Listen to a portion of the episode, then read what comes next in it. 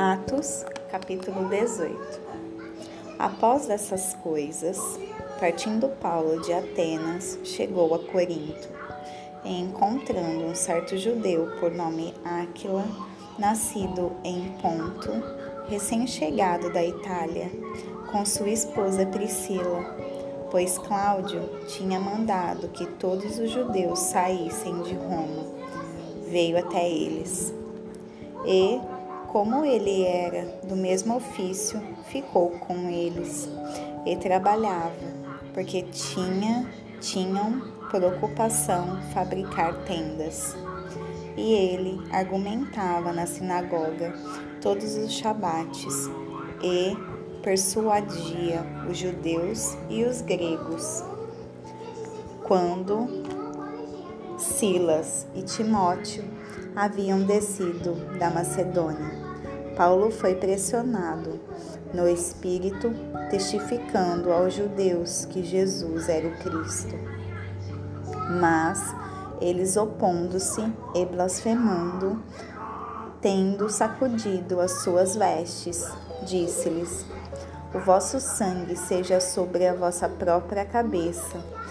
Eu estou limpo de agora em diante eu irei para os gentios.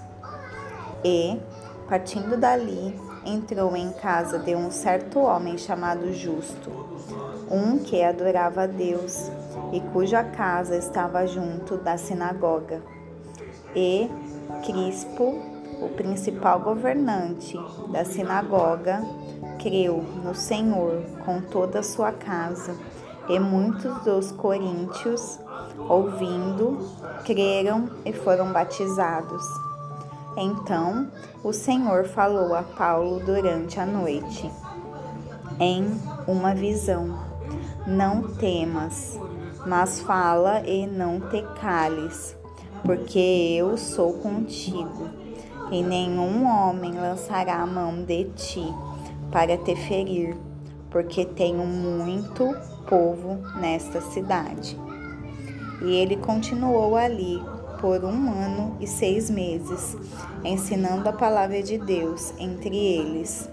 Mas, sendo Gálio procônsul, procônsul da Caia, os judeus fizeram uma insurreição de comum acordo contra Paulo e o levaram ao tribunal, dizendo: este companheiro persuade os homens a adorar a Deus contra a lei.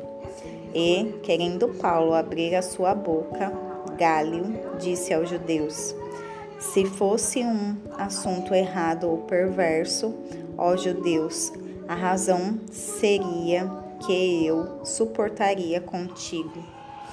Mas se a questão é de palavras e de nomes e da vossa lei, Vede-o vós mesmos, porque eu não quero ser juiz de tais questões. E ele expulsou-os do tribunal. Então, todos os gregos, tomando a só Sóstenes, o principal governador da sinagoga, espancaram-no diante do tribunal. Mas Gálio não se importava com nenhuma dessas coisas. E Paulo, depois disto, tendo permanecido ali ainda um bom tempo, despedindo-se dos irmãos, navegou dali para a Síria, e com ele Priscila e Áquila, tendo rapado a sua cabeça em Sencreia, porque tinha um voto.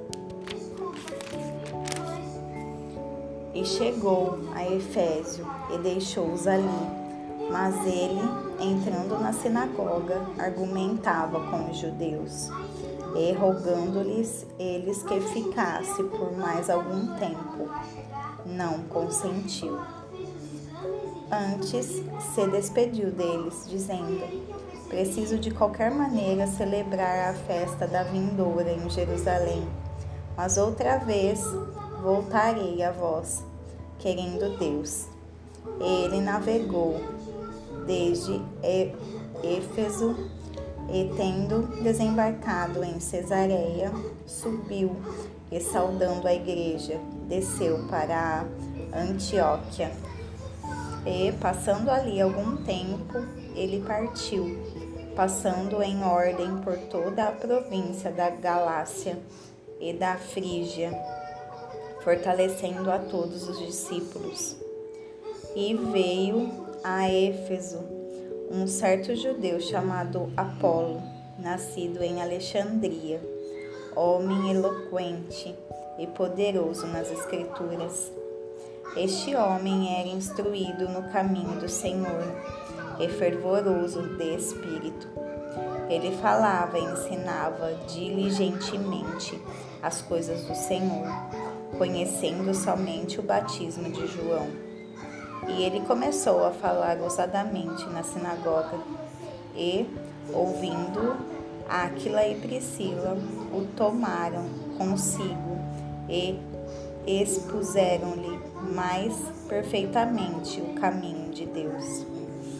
E, querendo passar a Acaia, os irmãos escreveram, exortando aos discípulos que o recebessem, o qual, tendo chegado, ajudou muitos aos que haviam crido pela graça, porque ele poderosamente convencia os judeus publicamente, mostrando pelas Escrituras que Jesus era o Cristo.